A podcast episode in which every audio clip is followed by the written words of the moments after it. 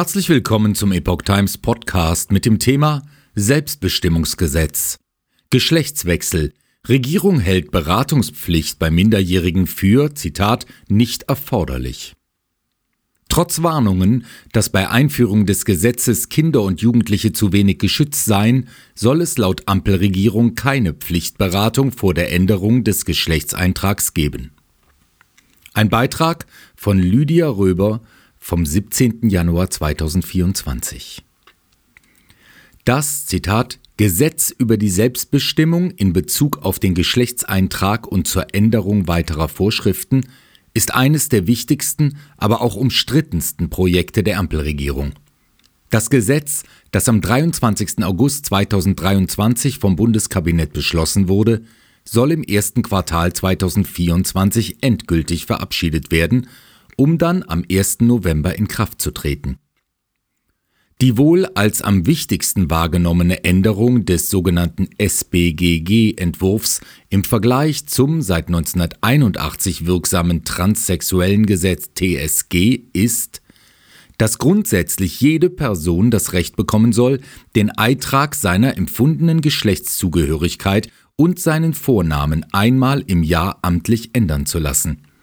Und das vor allem ohne die Seriosität seines Ansinnens aufwendig glaubhaft machen zu müssen. Nach neuem Gesetz keine Gutachten, kein Richterentscheid. Bislang mussten Transmenschen einen ernsthaften Wunsch zur Geschlechtsumwandlung zuerst glaubhaft machen, beispielsweise durch die Einnahme von Hormonen oder durch Operationen. Das entfällt in Zukunft. Nach dem neuen Gesetz sind keinerlei Gutachten mehr vonnöten, man benötigt keinen Richterentscheid und die Wartezeit wird auf drei Monate verkürzt. Eine weitere, bislang umstrittene Änderung gibt es bei Jugendlichen. Kindern ab 14 Jahren wird es leichter gemacht, ihren Geschlechtseintrag gegen den Willen der Eltern zu ändern. Für den Fall, dass gesetzliche Vertreter von Jugendlichen über 13 Jahre nicht einwilligen sollten, soll gemäß 3.1 SBGG das Familiengericht die Zustimmung erteilen, wenn die Änderung des Geschlechtseintrags und der Vornamen dem Kindeswohl nicht widerspreche. Jetzt heißt es nur im Gesetz, Zitat, Stimmt der gesetzliche Vertreter nicht zu, so ersetzt das Familiengericht die Zustimmung. Zitat Ende zu wenig Schutzvorkehrungen für Kinder und Jugendliche. Und genau das ist auch der Knackpunkt für Kritiker des neuen Selbstbestimmungsgesetzes. Für Kinder und Jugendliche, die eine Änderung ihres Geschlechtseintrags vornehmen wollen, so die Bedenken, seien zu wenig Schutzvorkehrungen getroffen worden, warnen kritische Stimmen. Die Ampelregierung sieht hier aber keinen Änderungsbedarf. Es soll also keine sogenannte Pflichtberatung vor der Änderung des Geschlechtseintrags geben. Das offenbart die Antwort des Queer-Beauftragten Sven Lehmann, Grüne, auf eine kleine Anfrage der Unionsfraktion, wie die Welt berichtet. Beratungspflicht wird nicht für erforderlich gehalten. Auf die Frage der Union, ob es eine gesetzlich vorgeschriebene Beratung oder Begutachtung geben soll, kam von Lehmann eine abschlägige Antwort. Zitat die Bundesregierung hat bei der Erstellung des Gesetzentwurfs eine Beratungspflicht gerade auch im Hinblick auf Minderjährige geprüft und diese nicht für erforderlich gehalten. Zitat Ende. Es werde davon ausgegangen, dass die Kinder und Jugendlichen, die eine Änderung des Geschlechtseintrags beabsichtigten und ihre sorgeberechtigten Personen eine so weitreichende Entscheidung im Regelfall nicht ohne Unterstützung treffen wollen und werden.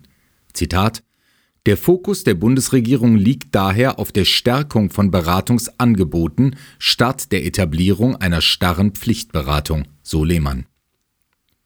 Bewusst keine staatlich kontrollierte Aufklärung.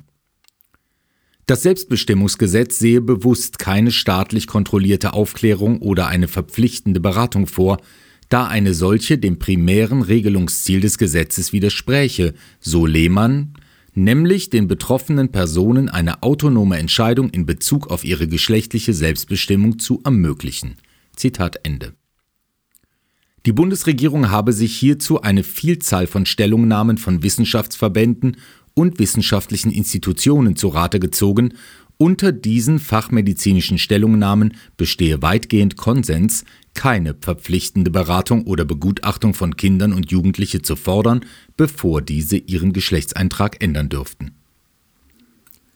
Die Union, vertreten durch die CDU-Abgeordnete Mareike Wulff als Berichterstatterin im Familienausschuss, bemängelte, dass die Ampelkoalition offenbar nicht bereit oder in der Lage sei, angemessen auf legitime Zweifel und Bedenken einzugehen.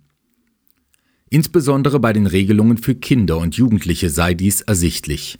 Wulff kommentierte, die Antworten lassen eindeutig darauf schließen, dass die Ampelkoalition hier keine Kurskorrektur vornehmen möchte.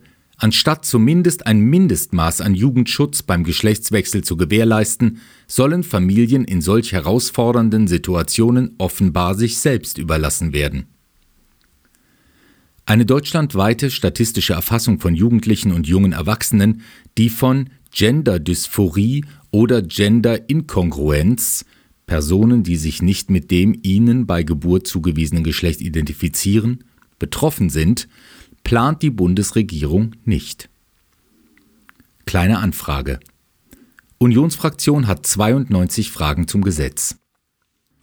Die Unionsfraktion hatte vor Weihnachten einen umfangreichen Fragenkatalog mit 92 Fragen zum geplanten Selbstbestimmungsgesetz an die Regierung geschickt.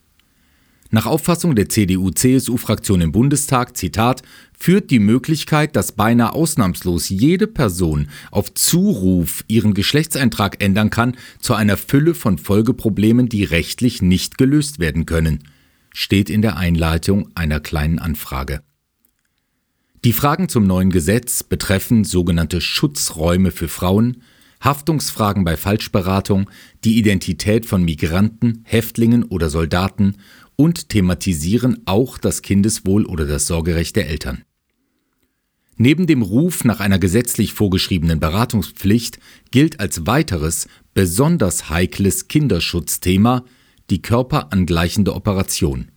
Hier will die Union wissen, ob und auf welcher Grundlage die Regierung davon ausgehe, dass es nicht zu einer verfrühten Entscheidung bezüglich einer medizinischen Transition kommen könne. Hochkomplexe Entscheidungsprozesse die Antwort auf die Frage lautet, Zitat, der Entscheidungsprozess für geschlechtsangleichende Maßnahmen bei minderjährigen Transpersonen ist hochkomplex und muss bei jeder betroffenen minderjährigen Person individuell erfolgen, heißt es, und weiter, Zitat, die Entscheidung liegt dabei im Ermessen der behandelnden Ärztin oder des behandelnden Arztes und muss nach Abwägung von Nutzen und Risiken einer gewünschten und verfügbaren Behandlung sowie der Herstellung einer bestmöglichen Informiertheit der Patientinnen und Patienten und ihrer Sorgeberechtigten getroffen werden. Zitat Ende